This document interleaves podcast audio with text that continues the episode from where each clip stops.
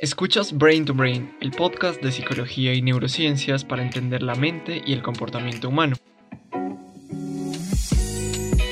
Hoy hablaremos del trastorno de depresión mayor.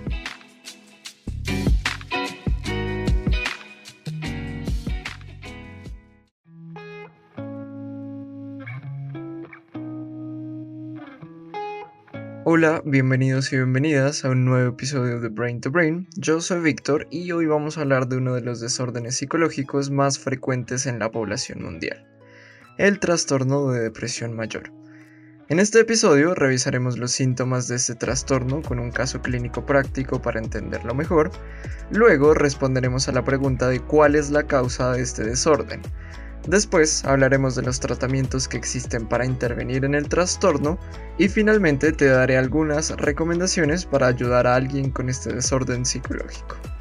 Las fuentes que se utilizaron para la construcción de este episodio están en la descripción, donde también están los enlaces de las redes sociales del podcast, en las que se publica mucha más información relacionada con la psicología. Además, por ahí también me puedes escribir tus preguntas, comentarios y sugerirme temas de los que te gustaría que habláramos en próximos episodios.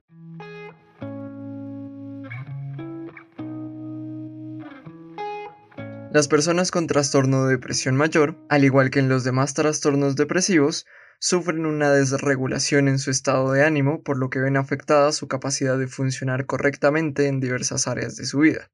Este trastorno se caracteriza por la presencia de un estado de ánimo triste o un aumento en la irritabilidad de una persona.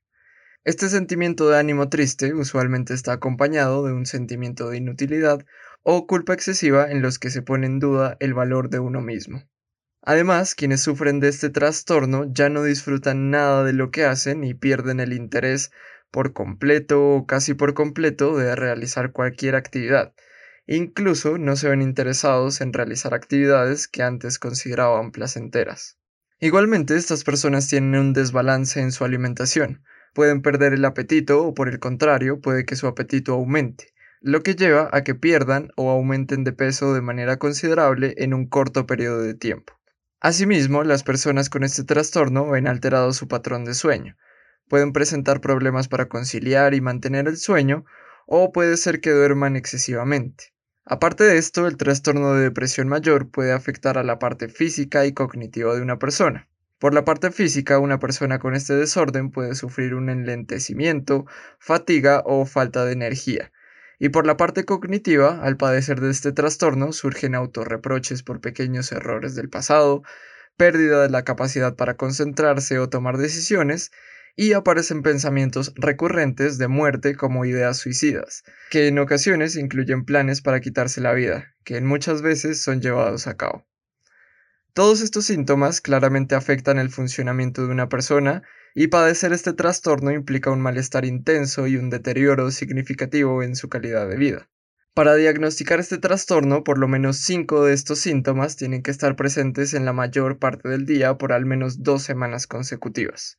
Es muy importante que si una persona atraviesa un evento sumamente estresante en su vida o una pérdida significativa, como por ejemplo un duelo, hay que considerar que esa persona puede experimentar un sentimiento de tristeza intensa, insomnio, pérdida de apetito y pérdida de peso, pero puede ser una respuesta normal a esta situación que está atravesando. Sin embargo, es necesario estar atentos a la aparición de un episodio depresivo y debido a la delgada línea que en muchos casos separa una respuesta normal de una patológica, el diagnóstico de un trastorno psicológico lo debe hacer solamente un profesional de la salud mental basándose en cada caso en particular. Ahora, revisemos un caso clínico para acercarnos de manera más práctica al trastorno de depresión mayor. Cristina es una joven de 21 años.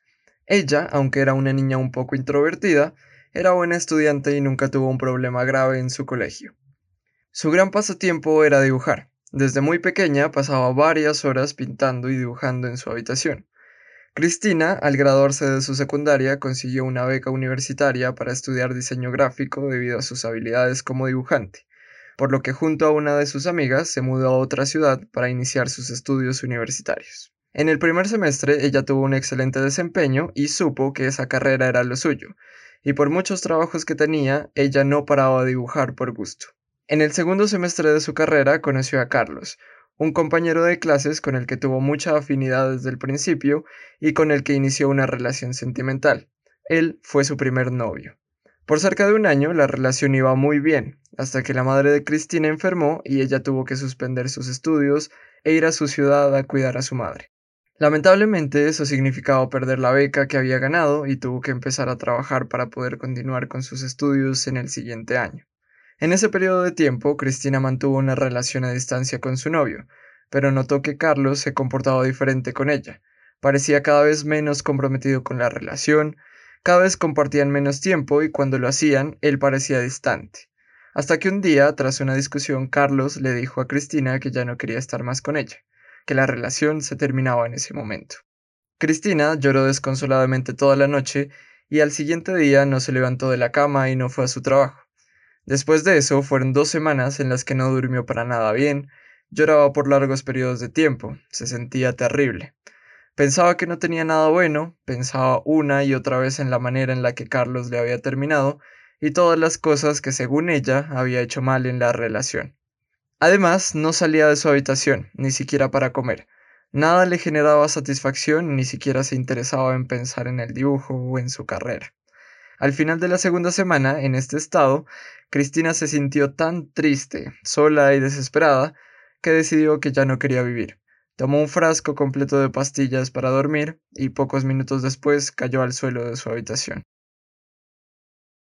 Por suerte, su madre fue a ver cómo estaba y al encontrarla desmayada, llamó a emergencias y lograron llevarla al hospital y estabilizarla. Después de eso, Cristina comenzó a recibir tratamiento psicológico. En este caso, hay unos claros indicios de la presencia del trastorno de depresión mayor. Cristina vio gravemente afectada su vida debido a un estado de ánimo deprimido que se prolongó por dos semanas. Ella no disfrutaba ninguna actividad, tenía pensamientos de culpa y menosprecio, hubo una alteración en sus patrones de sueño y alimentación e incluso intentó quitarse la vida.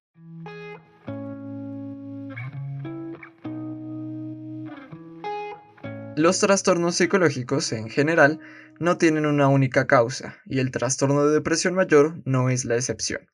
Se sabe que para que una persona desarrolle este desorden es necesaria la combinación de varios factores de riesgo. El primero de estos factores es el factor temperamental. Se ha encontrado que las personas con una afectividad negativa tienen mayor probabilidad de desarrollar este trastorno.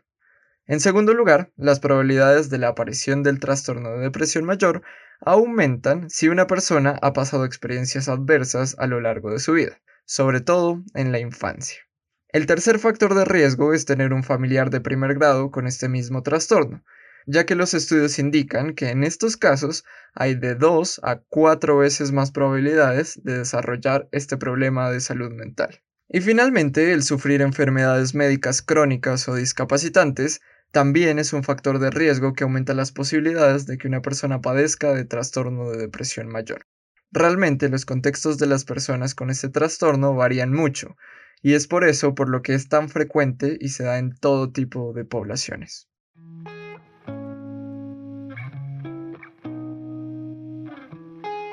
Para el tratamiento del trastorno depresivo mayor existen dos tipos de intervenciones terapéuticas.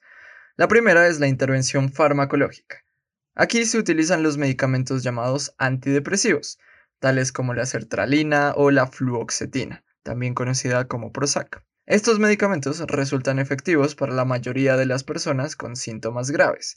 Sin embargo, el problema con estos fármacos son los efectos secundarios, en los que se incluye agitación física, disfunción sexual, disminución del deseo sexual, insomnio, somnolencia, dolor de cabeza y problemas gastrointestinales síntomas que claramente pueden afectar mucho a una persona. Afortunadamente hay un segundo tipo de intervención para este desorden y es la terapia psicológica. En estas intervenciones se destacan las técnicas de la terapia cognitivo-conductual, la terapia basada en mindfulness, de la que hablamos en el episodio 15 de este podcast, y la terapia interpersonal. En general, en estas terapias se procura que el paciente modifique las maneras en las que se relaciona con su entorno y con las personas que lo rodean, para que construya una idea más realista y positiva de sí mismo y del mundo en el que vive. Las terapias psicológicas han demostrado ser igual o más efectivas que el tratamiento farmacológico y tienen la ventaja de no tener efectos secundarios indeseables. Realmente, aunque no sea perfecta, es una herramienta sumamente importante para el tratamiento de este trastorno.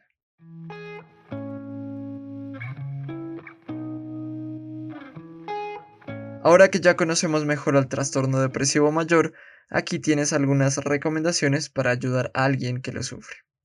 La primera y principal recomendación es motivar a que esa persona asista a terapia. Este trastorno es complicado y es demasiado difícil recuperarse solo y sin un tratamiento adecuado llevado a cabo por un profesional de la salud mental. La segunda recomendación es que escuches todo lo que tenga que decirte. No lo juzgues ni compares con otras personas. Hay veces que necesitamos que simplemente nos escuchen con atención lo que queremos expresar. Tercero, hazle saber que estás para él o para ella. Muchas veces la falta de una red de apoyo incrementa los sentimientos depresivos. Por eso, cuando estés con esa persona, aprovecha cada oportunidad para demostrarle tu apoyo y hacerlo sentir que puede contar contigo. Cuarto, hazle saber que las emociones que experimentas son naturales. Seguramente esa persona ha atravesado momentos difíciles que lo hacen sentir de esa manera, así que valida todo lo que él o ella siente. Quinto, intenta guiarlo en el proceso de buscar y obtener ayuda de un profesional de la salud mental. Seguramente con tu iniciativa esa persona va a estar más motivada y segura al involucrarse en el tratamiento. Sexto, trata de compartir tiempo con él o con ella y anímalo a hacer actividades fuera de su rutina. Los sentimientos depresivos en parte se alimentan de la inactividad, así que invita a esa persona a hacer algo que podría disfrutar, así en ese momento no parezca interesado en ello. Muchas veces la acción está antes que la motivación. El recuperar la estabilidad en nuestro estado de ánimo es un proceso que requiere tiempo y compromiso. Seguro, con la ayuda y apoyo adecuado es completamente posible hacerlo y alcanzar nuestro bienestar.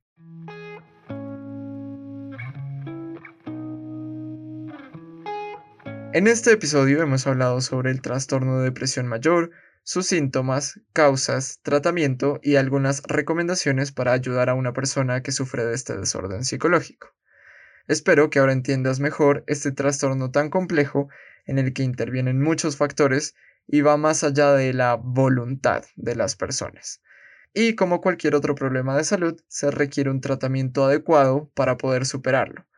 Así que si te sentiste identificado con lo que escuchaste aquí o pensaste en alguien mientras hablábamos sobre este tema, la recomendación siempre será el buscar ayuda profesional, con la que podemos enfrentar el problema de una mejor manera.